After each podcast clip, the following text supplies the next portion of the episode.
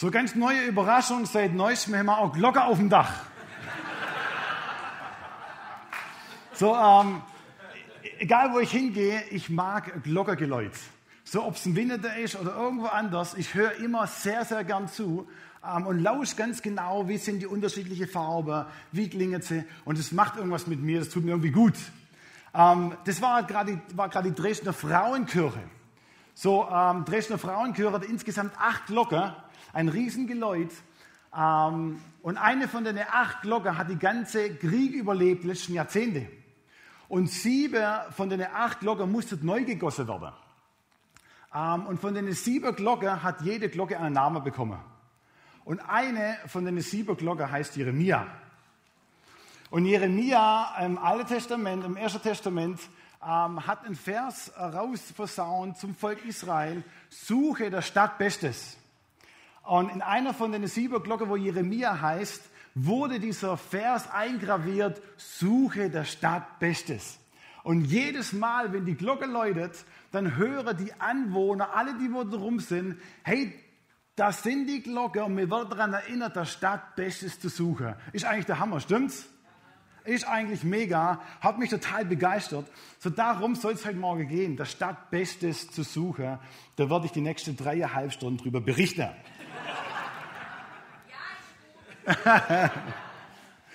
Suche der Stadt Bestes, bevor mir aber näher den Kontext anschaut, wo Jeremia quasi von diesem Vers spricht.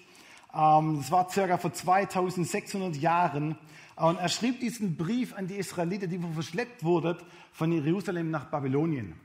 Bevor man aber da näher eintaucht, möchte ich ganz kurz diesen Vers mit euch näher erläutern. Suche der Stadt Bestes. Das erste Wort ist suchen.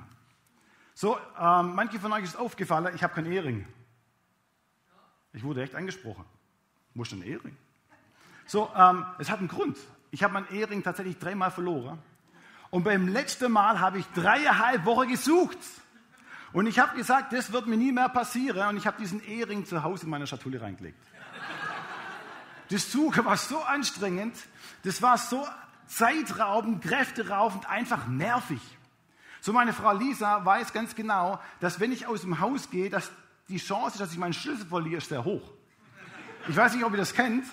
Ähm, wenn ich irgendwo hingehe, dann lege ich meinen Schlüssel irgendwo hin. Der Stefan weiß ganz genau. Und auch mein Handy. Ähm, und dann suche ich meinen Schlüssel oder mein Handy. Und Lisa wollte mir schon so einen lauter Piepser kaufen. Kennt ihr sowas? Du hast einen, oh, da muss ich mich erkundigen.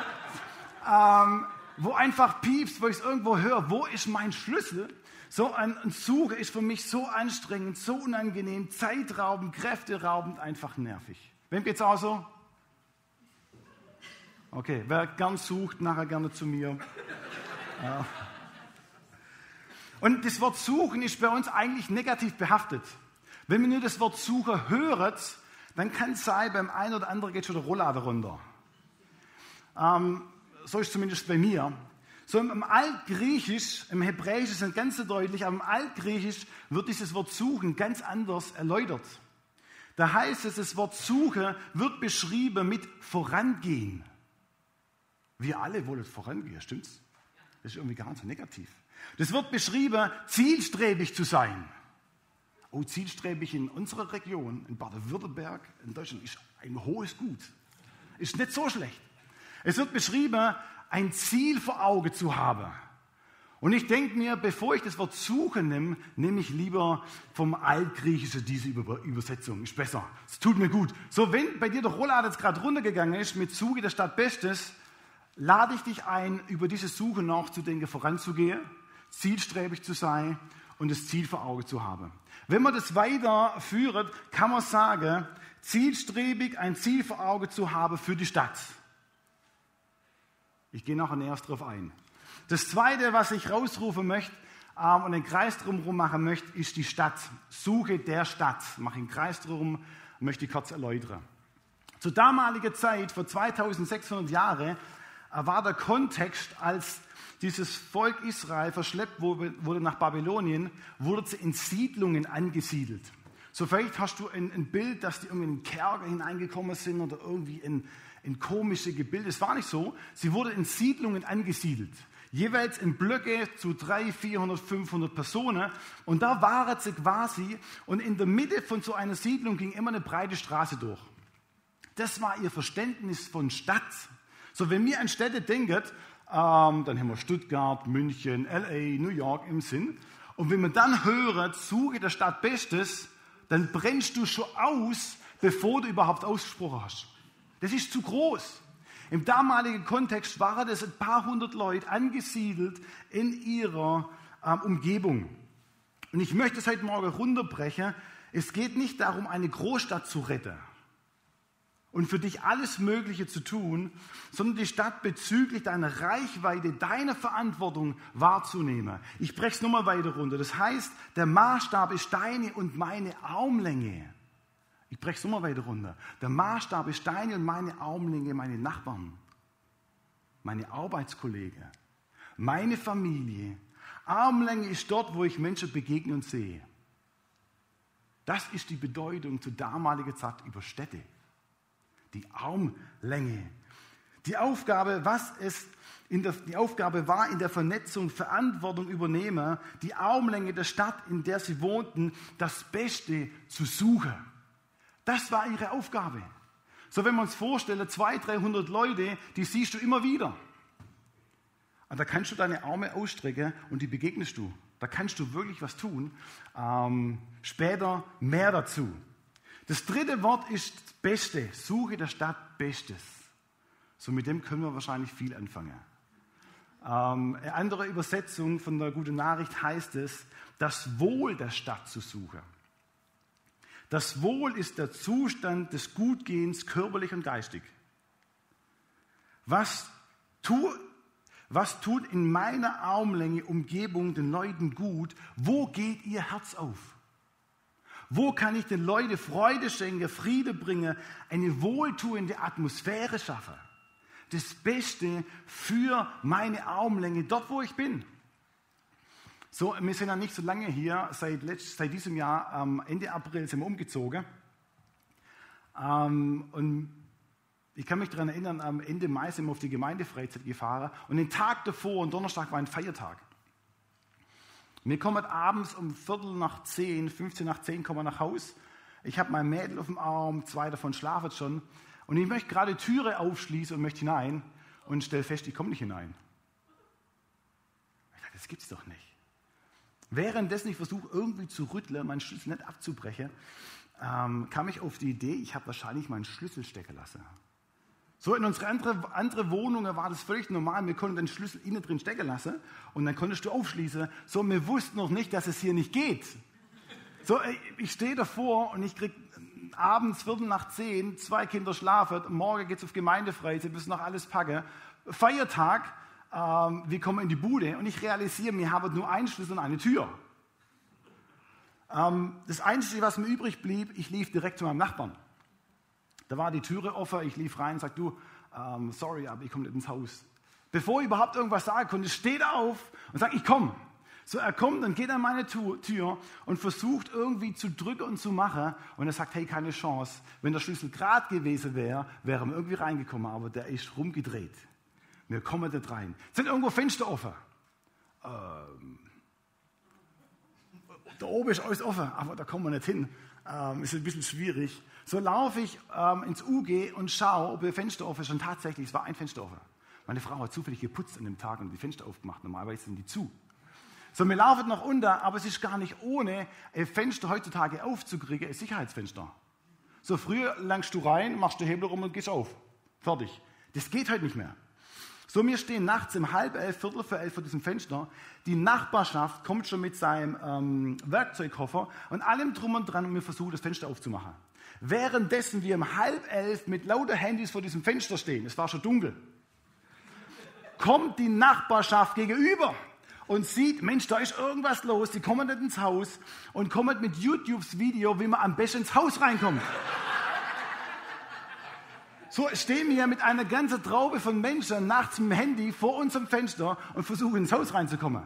So, ich kürze diese Geschichte ab. Was ich absolut spannend finde, wir sind tatsächlich irgendwann eine Viertel nach elf, halb zwölf waren wir im Haus. Ähm, aber was mich begeistert hat, dass es Nachbarn waren, die in das Beste gesucht, um Viertel nach elf, um halb zwölf, dass wir ins Haus reinkommen. Und währenddessen mit der Wahrheit, es war eine richtig geniale Atmosphäre. Ich habe mir schon überlegt, ob ich den Grill anmachen soll. Die, die Atmosphäre war großartig. Das war so richtig spürbar und ich bin heute auch zu den Nachbarn, ich bin sowas von dankbar. Jedes Mal, wenn ich sehe, dann muss ich winken, weil die Atmosphäre ist Hammer. Und ich, ich habe ich hab mich so richtig, meine Frau, wenn das realisiert, äh, nochmal reflektiert, mir fühlt uns so richtig wohl. Wenn jemand das Beste für dich sucht, das macht was mit einem. Stimmt's? So, ähm, ein paar Wochen später, so wir warten zum Sommerurlaub und bevor wir in den Sommerurlaub gefahren sind, äh, kam ein Nachbar ähm, und hat gefragt, Stefan, ich helfe dir gern beim Hecke Ich finde das Angebot generell großartig. Ich sage, machen wir gern. So haben wir einen Termin ausgemacht, abends um 18 Uhr, ähm, kurz bevor wir losgefahren sind. Ich komme zu diesem Termin 18 Uhr. Er bringt alles mit Heckeschere, Leiter, Verlängerungskabel. Auf einmal steht er auf der Leiter und schneidet meine Hecke.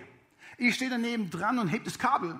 Währenddessen ich das Kabel heb, sage ich zu ihm ganz ehrlich, ich fühle mich richtig blöd hey, du schneidest meine Hecke, was ist eigentlich meine Aufgabe?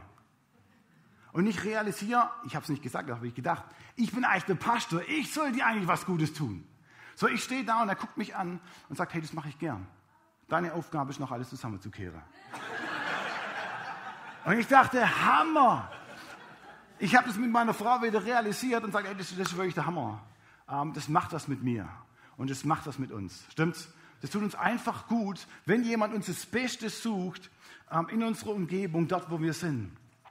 Ich möchte euch mit hineinnehmen in den Kontext der Geschichte, der Geschichte Suche der Stadt Bestes. Da war ein Prophet namens Jeremia, der das Volk circa 45 bis 50 Jahre ermutigt hat, von ihrem bösen und unangenehmen Weg umzukehren. Und er hat es nicht geschafft, dass dieses Volk von ihrem negativen Weg umkehrt, sondern das Volk hat einfach weitergemacht, wie sie denken. Und somit wurde das Volk Israel angegriffen, die Stadt Jerusalem wurde vernichtet, zerstört, erobert und das ganze Volk, all die mächtigen Leute und die, wo richtig nur Guß im Saft waren, im jugendlichen Alter, wurden alle verschleppt nach Babylonien in die Gefangenschaft. Und ihr könnt euch vorstellen, das ging ungefähr zwischen äußerhalb, zweieinhalb, drei Jahre, war Krieg, Verschleppung. Und ihr könnt euch vorstellen, wie die, wie die Stimmung war. Das Volk wurde weggeschleppt von ihrer Heimat in ein ganz neues Land, wo sie nicht kannten.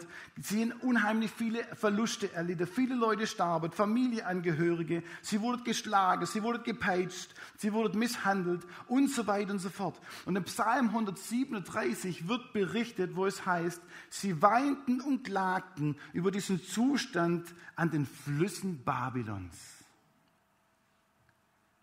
Sie sind in eine, in eine Trauer hineingekommen und sie stecken förmlich drin in diesem Klage, in diesem Jammern, in diesem fürchterlichen Zustand.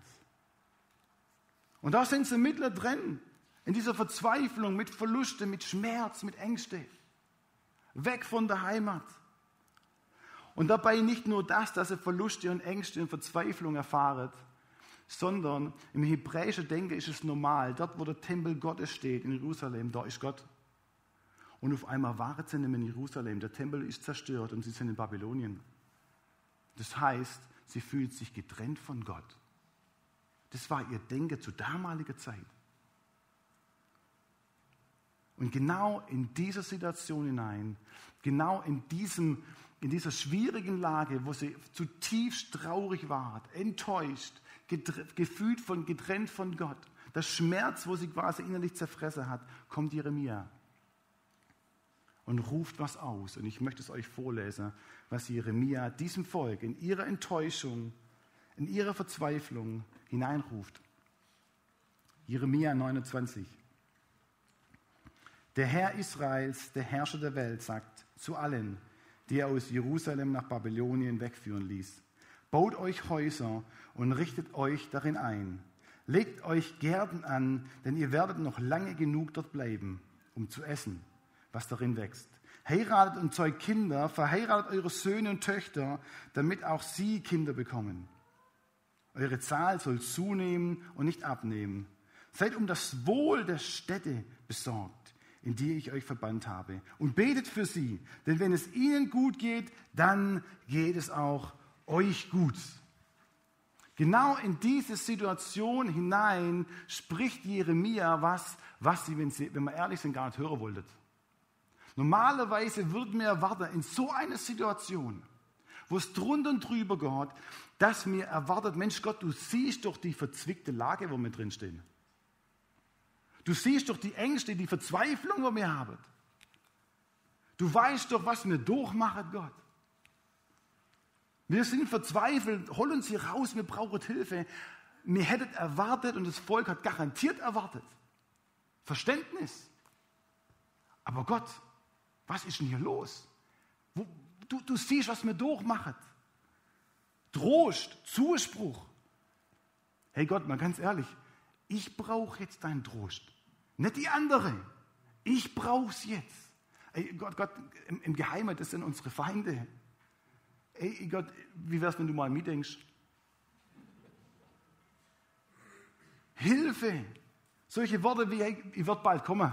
Ey, zwei, drei Wochen, zwei Monate, harret aus, ich komme und dann ist es vorbei. Irgendwie sowas in die Richtung hättet ihr erwartet, aber wenn ich ehrlich bin, hätte auch ich erwartet. Und da gab es zwar Propheten, die sind aufgestanden, das waren auch namhafte Propheten, und die sind aufgestanden, hey, Gott wird kommen, zwei Wochen, drei Monate, zwei, drei Jahre, dann kommt ihr raus. Und dann steht dieser Jeremia auf und sagt, hey, stopp, stopp, stopp. 70 Jahre. Ich würde auch gern sagen, zwei Wochen, aber ist nicht so. 70 Jahre. Mit anderen Worten, Jeremia spricht was aus, wir werden 70 Jahre hier bleiben, die ganze Bevölkerung hört, wir werden hier sterben. Wir werden hier sterben in der Gefangenschaft. Ey, das klingt so hoffnungsvoll. Und das wissen sie. Und die Stimmung, die kippt, die ist sowieso schlecht. Aber dann noch so ein Aufruf, ähm, dass er Jeremia immer wieder rennen muss um sein Leben, das wundert mich nicht. Aber die Stimmung ist wirklich grottig. Und ich hätte was anderes erwartet. Und das Volk ist in einer Spannung, wo sie fast zerreißt. Man kann sagen, sie fühlten sich verloren, vergessen, zurückgelassen, vielleicht sogar bestraft, mitten in der Gefangenschaft. Und dann kommt jemand wie Jeremia und sagt, eure Aufgabe ist es, den anderen, euren Feinden, das Beste zu suchen, für sie zu beten, einzustehen für sie. Keine Perspektive auf Besserung, Gefangenschaft in einem System, was sie nicht kanntet, ohnmächtig, hilflos, weil sie keinen Ausweg gesehen haben. Während ähm, ich mich vorbereite, ist bei mir ganz, ganz oft so, dass Impulse kommen. Und ich habe mir in den letzten zehn Jahren immer wieder gesagt, egal welcher Impuls kommt, ich werde das irgendwie immer einbauen. Wenn Impulse stark kommen, dann werde ich versuchen, vom Theologischen spricht man von Brücke bauen, Brücke spannen, um das hineinzubringen in unsere heutige Zeit. Ich habe einen Impuls bekommen, ich glaube, dass einige heute Morgen hier sind, die wir auch in solcher Art Gefangenschaft erleben. Nicht hinter Gitter, ähm, aber in Gefangenschaft, in, in Süchte, in Alkoholsucht, Nikotin, Pornografie. Und du fühlst dich in so einer Gefangen in dieser, in dieser Sucht und du, du merkst, hey, du kommst schon gar nicht mehr raus. Du merkst, der Ausweg, der ist, der ist gar nicht mehr sichtbar. Und du spürst, du bist eigentlich ohnmächtig der Sucht gegenüber und du bist wie gefangen. Vielleicht bist du auch heute Morgen hier und du merkst, ey, ich habe Diagnose vom Arzt und du hast eine Krankheit in deinem Leben und du, du spürst, hey, ich bin gefangen in dieser Krankheit. Ich komme hier nicht mehr raus. Ich weiß auch nicht mehr, wie da rauskommen. Ich stecke da mitten drin und ich, ich, ich sehe nur noch einen Tunnel, der ist schwarz. Ich sehe kein Licht. Der ist schwarz. Und du fühlst dich da drin und sagst, ey, ich fühle mich gefangen. Da geht nichts mehr. Da ist weder Hoffnung noch Perspektive. Du versuchst den Tag irgendwie zu überleben. Vielleicht bist du hier und sagst, in der Familie geht es drunter und drüber. Ich habe keinen Plan, wie es weitergeht. Vielleicht deine finanzielle Lage. So, wir sind ja gerade generell in einer spannenden Zeit. Vielleicht sagst du, ich weiß nicht, wie ich finanziell über die Runde komme. Über Geld spricht man im Schwabenland nicht. Jeder versucht, sich irgendwie einigermaßen gut über Wasser zu halten, aber ja nicht sagen, ich habe nichts oder mir, geht es an Grenzen. Vielleicht bist du gerade in einer finanziellen Lage, wo es dir nicht gut geht. Und sagst, ich komme hier nicht raus, ich weiß nicht, was ich machen soll. Und du fühlst dich Stück weit gefangen und du hast keinen Ausweg. Jeremia sagt diesem Volk Folgendes. In ihrer Gefangenschaft, in ihrer Schwierigkeit haut er Jeremia ein Vers raus. Das ist Jeremia 30, Vers 11. Und ich möchte diesen Vers heute Morgen ganz bewusst dir zusprechen.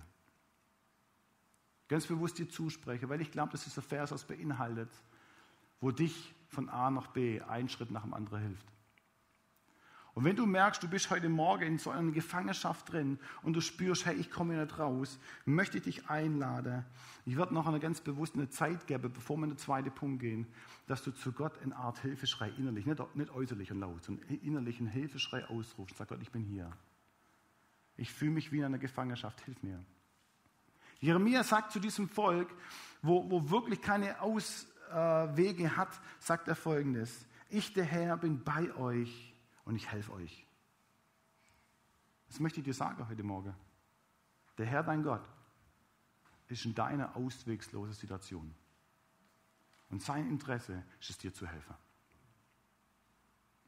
Sein Interesse ist es, dir zu helfen. So Gott wird im Alten Testament ganz oft mit Namen vorgestellt. Da gibt es Namen Jahwe oder auch Jahwe. Das hört sich schön abgerundet an. Und Jahwe und Jahwe heißt so viel wie, ich bin da. Ich bin in deiner Situation. Das Volk Israel begreift auf einmal, hey, Gott ist bei uns, er hilft uns, aber er ist auch da. So sie dachten, Gott ist irgendwo in Fuchs der Hude, aber nicht bei uns. Und sie begreifen, wo Gott sich vorstellt mit dem Namen Yahweh, hey, Gott ist vielleicht doch da. Ich möchte sagen, dass Gott auch in deiner Situation ist. Er ist da, auch wenn du es nicht siehst und nicht spürst. Gott ist in deiner Situation und sein Interesse ist es, dir zu helfen. Und ich lege nochmal einen Bibelvers oben drauf, was Gott, was Jeremia auch diesem Volk, Volk sagt. Drei Bibelverse weiter. Jeremia 29, Vers 11. Und dieser Bibelvers war für mich, wo ich ein, ein junger Kerl war, ein entscheidender Bibelvers, um diesem Gott überhaupt weiterzugehen, dass er mein Leben führen darf. Da heißt es, ich will euer Glück und nicht euer Unglück. Ich will euer Glück und nicht euer Glück, Glück, Unglück. Gottes Herz ist es, dass der Leben gelingt und nicht misslingt. Gottes Herz ist es, dass Heil in deinem Leben ist und nicht Unheil. Stimmt's? Das ist Gottes Herz. Und ich möchte es heute Morgen über dich ausrufen, dass Gottes Herz ist es, dir zu helfen und das Heil in deinem Leben zu haben. Und ich möchte ganz kurz eine Stille mit euch haben, eine Minute. Und ich lade dich ein. So dieser, dieser Impuls war, war, kräftig und ich wollte ihn unbedingt mit einbauen. Und ich lade dich ein, dass, dass du das Gott sagst, wo du vielleicht momentan in, in Gefangenschaft steckst. Sag Gott, ich, ich, ich weiß nicht, wie ich hier rauskomme. Hey, hilf mir.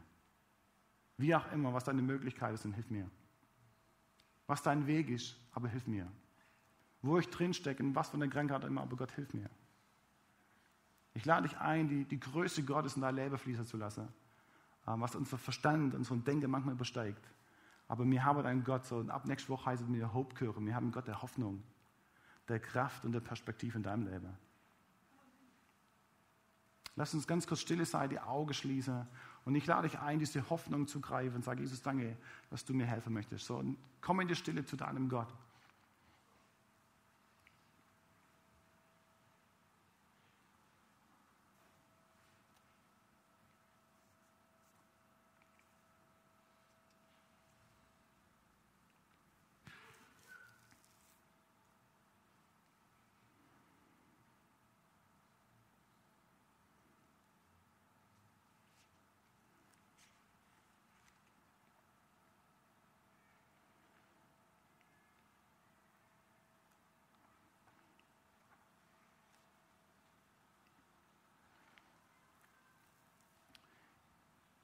Jesus, danke, dass, dass du alles daran gesetzt hast, dass du am Kreuz für uns gestorben bist, für unsere Schuld, um dass wir eine Beziehung mit dir haben dürfen. Danke, dass du uns nahe bist, dass du versprochen hast, dass, dass du unter uns bist, aber nicht nur unter uns, dass du in uns wohnst. Und Gott, du weißt, wo wir drinstecken. Gott, du weißt, welche Situationen wir haben. Du weißt, welcher, welcher Aufruf gerade innerlich zu dir kam.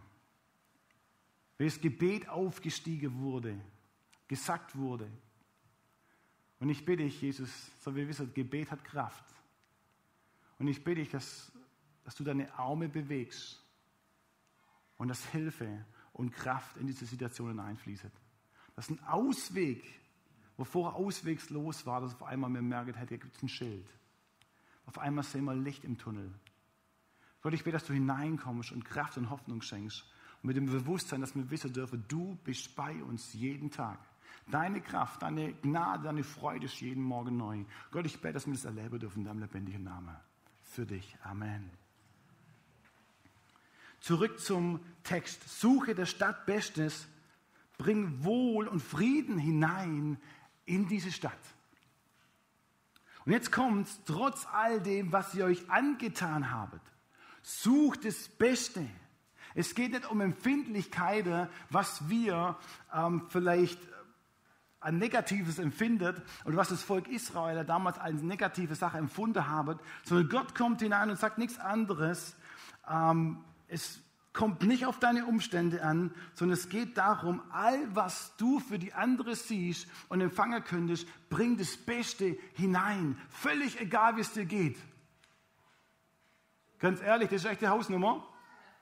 Ähm, ich weiß nicht, wie es euch damit geht, aber ich habe manchmal meine Schwierigkeiten.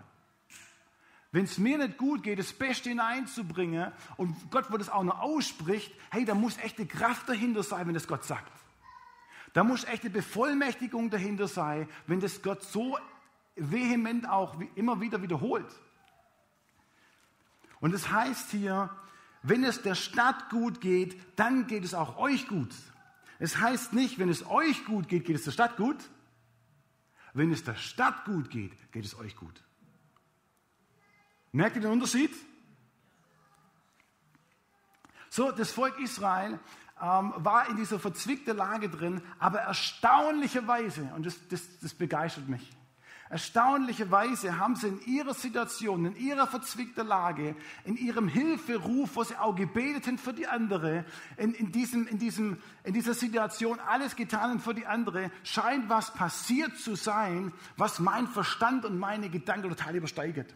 Wir wissen, nach 70 Jahren, nach 70 Jahren wird ausgerufen, dass dieses Volk Israel zurückgehen darf nach Jerusalem. Und nur die wenigsten sind zurückgelaufen. Warum? Die meisten sind geblieben, weil es ihnen so gut erging. Und ich denke mir verrückt, was haben wir vor in Gott, wo so seine Zusage steht und wie treu er ist. Hey, wenn da eine Kraft und eine Power drin steckt, dann wäre es nur klug, das Beste in meiner Armlänge, meiner Nachbarschaft, der andere zu tun. So, die Bibel ist eigentlich voll davon. Ich weiß nicht, ob es euch aufgefallen ist. Die Bibel ist voll davon, Dutzende von Aussagen. So viele Bibelverse können wir heute Morgen gar nicht bringen. Aber das beschreibt, wie wichtig es ist. So, ich möchte Psalm 34, Vers 15, da heißt es, kehrt euch vom Bösen ab und tut das Gute, müht euch mit ganzer Kraft darum, dass ihr mit allen Menschen in Frieden lebt. Mit allen. Tut das Gute, packt an. Psalm 37, tut das Gute, sucht Frieden und jagt ihm nach. Hebräer 12, sucht den Frieden, prägt die wohltuende Atmosphäre. Thessaloniker 5, vergeltet niemals Böses mit Bösen, seid mit allen Menschen gegenüber auf das Gute bedacht. Das steht übrigens nicht mit ein paar. Oder mit denen, wo ich mag. Mit allen. Ei zu bringen, das Beste hervorzubringen und Ei zu bringen. Timotheus sagt, dass die, dass sie Gutes tun, reich werden an guten Worten, gerne geben und behilflich zu sein. So, ich mag eigentlich nicht irgendwelche Bibelverse rauszunehmen und es irgendwie hinzustellen. Wenn man den Kontext von den Bibelverse anschaut, dann geht es immer darum, in der Gemeinde außerhalb Gutes zu tun, Gottes Herrlichkeit hineinzubringen. Da ist eine Kraft und eine Power drin. Epheser 2,10 heißt es, denn sein Gebilde sind wir geschaffen in Christus Jesus, voller guten Taten, die Gott schon bereitgestellt hat. Gott hat die guten Taten, das Beste in deinem Leben, in deiner Umgebung schon vorbereitet.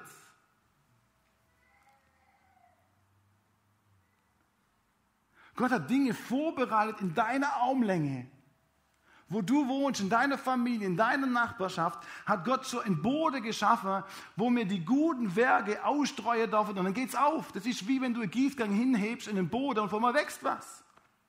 Gott hat Dinge vorbereitet. Und wir dürfen genau dort hineinkommen, in deine vorbereitete Werke. Ich möchte uns heute Morgen ermutigen.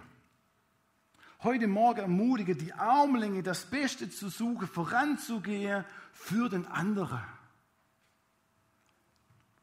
Und ich möchte euch noch ein paar Geschichten erzählen. Geschichte, wo ich glaube, wenn wir Geschichte hören, verstehen wir es, was es bedeutet, Gutes zu tun. Was für eine Kraft und was für eine Power da drin stecken kann in deinem Leben. Vielleicht bist du auch hier und sagst, hey, ganz ehrlich, Gutes tun ist nicht mein Business. Ich bin vielleicht extrovertiert, ich bin mehr introvertiert, ich bin eher derjenige, wo vielleicht, ich gucke einfach nur. So, ich glaube, dass du, dass du berufen bist, Gutes zu tun. Ich möchte was vorlesen, ähm, wo es nur was für dich ist. Gott hat dich einzigartig und wunderbar gemacht.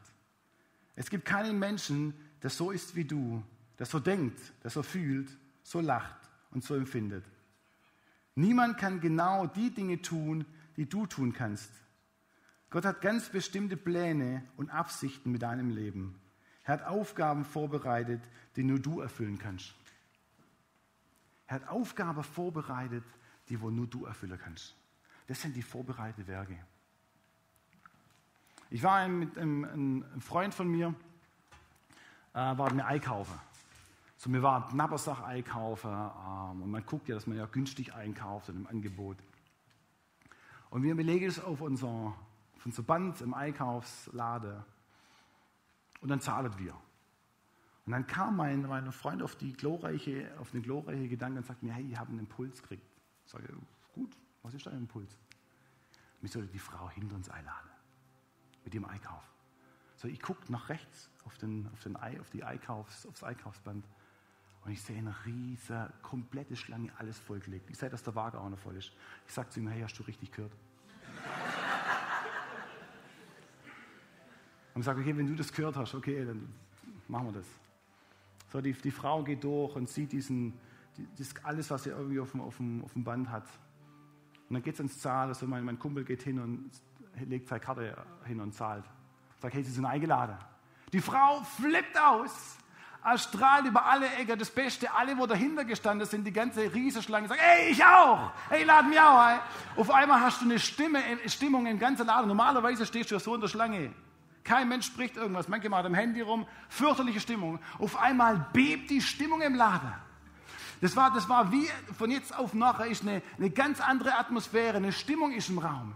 Und dann sagt die Frau, ey, warum macht ihr das? So, wir haben uns ja nicht darauf vorbereitet. Dann sagt mein Kumpel, ey, Jesus hat für uns alles bezahlt am Kreuz, zahlen alles für dich. Und sie sagt, Hammer, Hammer. Und alle anderen kriegen jetzt mit. Aber wisst ihr, was entscheidend ist? Atmosphäre zu schaffen. Atmosphäre, wo andere aufblühen, Gutes zu tun dem anderen, was sich daraus entwickelt. Nicht mein Business. Aber die Plattform einzunehmen, Gutes zu tun. So, wir haben dann in Aale, wo ich äh, 15 Jahre lang war, haben wir so eine so Art Mobilwohnwagen aufgebaut und wir sagten, wir wollen in die Innenstadt. So, wir sind zur Polizei gegangen, ich gehe zur Polizei und sage, äh, wir wollen gerne die Brennpunkte von unserer Stadt Aale. Und sie sagt, sie haben vier Brennpunkte. Und sage, ja, ich nehme der größte, wo es am meisten brennt. So, wir haben gesagt, okay, da gehen wir hin, ähm, jeden Donnerstag von 8 bis 1.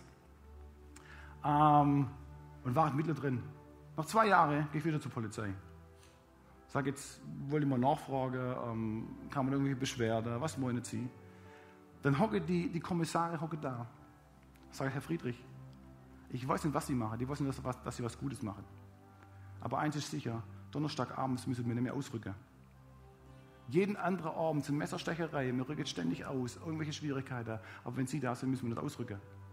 Hey, das verändert die ganze Atmosphäre. Und ich dachte mir, wow, was für eine Kraft steckt darin, Gutes zu tun.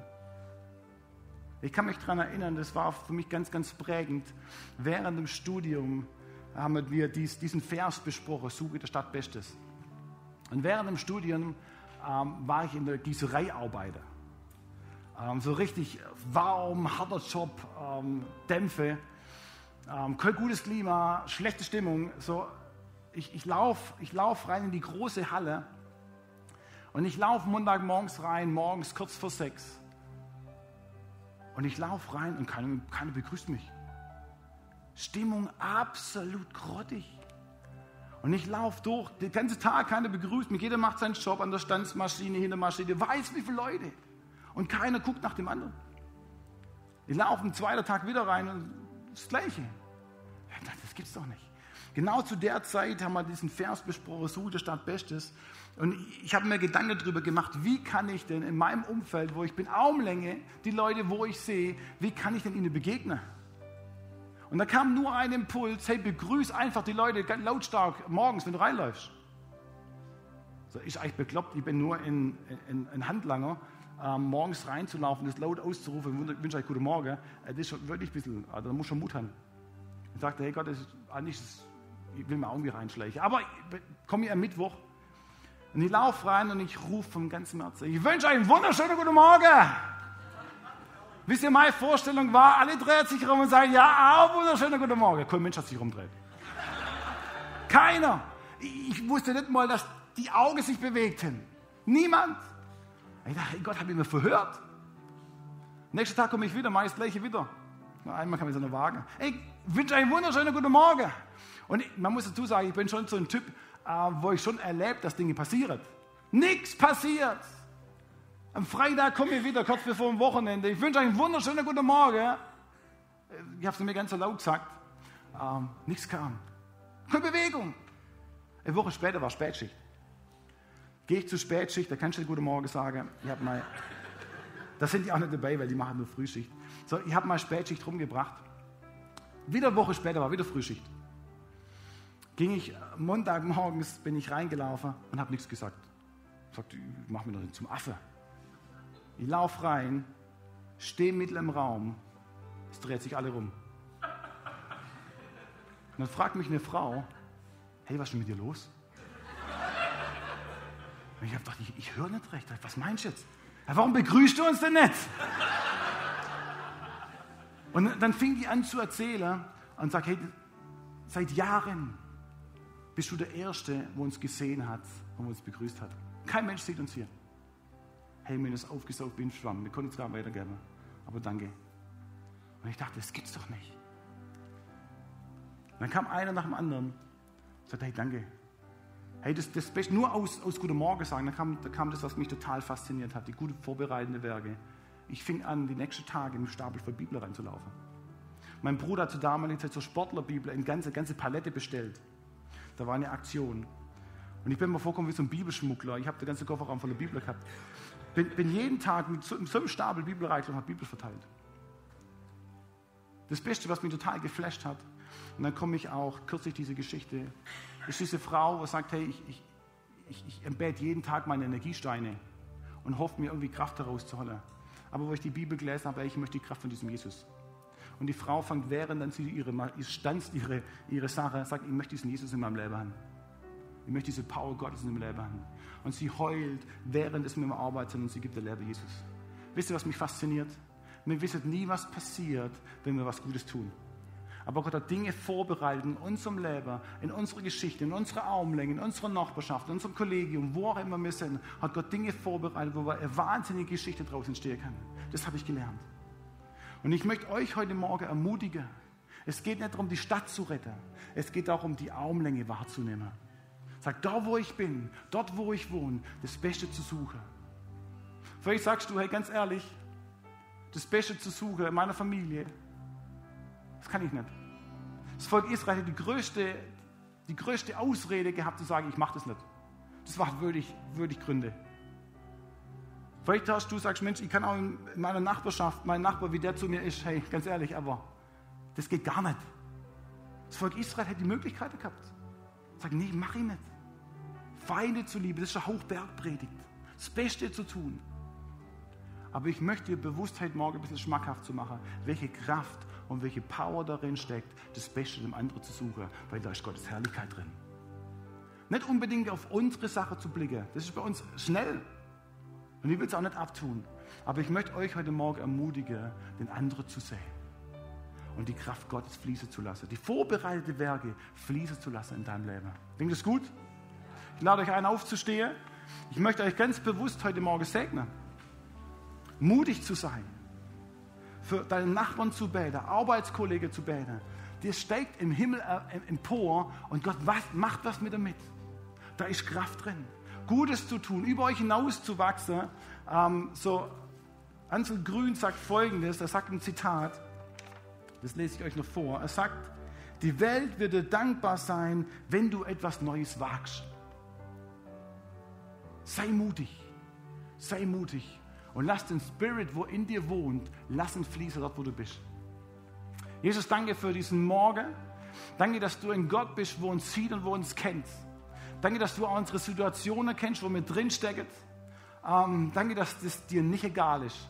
Im Gegenteil, dir ist es wichtig, wie es uns geht. Und deine, deine, deine helfende Hand, Jesus, ist, ist immer offen. Und wie wir auch vorher beten, Gott, ich bitte dich, dass wir uns nicht allein gelassen fühlen, nicht vergessen fühlen, sondern ich bete, dass du hineinkommst und uns genau das brauchst, was wir brauchen für den heutigen Tag und für die kommende Woche. Aber ich bitte dich auch, dass du uns Freude schenkst und eine Leidenschaft und Geist Gottes, dass du uns ziehst, hinauszugehen in unsere Augenlänge, in unsere Stadt, in unserem Stadtteil, Gutes zu tun deine Kraft und deine Power fließen zu lassen, Jesus, und dass Menschen merken, es gibt jemand, der mich liebt. Und ich bitte dich, dass wir genau die vorbereiteten Werke, wo jeder von uns hat, wo du vorbereitet hast, dass wir Geschichte schreiben können mit diesen genialen Sachen, was du vorbereitet hast. Gott, es geht immer um dich. Und es geht, dass Menschen diese Kraft Gottes und dich kennenlernen. Gott, ich bitte dich, mach uns mutig und mach uns kraftvoll, unsere Armlänge wahrzunehmen und dich damit zu verherrlichen. Ich sende euch im Namen des Vaters, des Sohnes Jesus Christus und des Heiligen Geistes. Geht's und tut Gutes. Amen.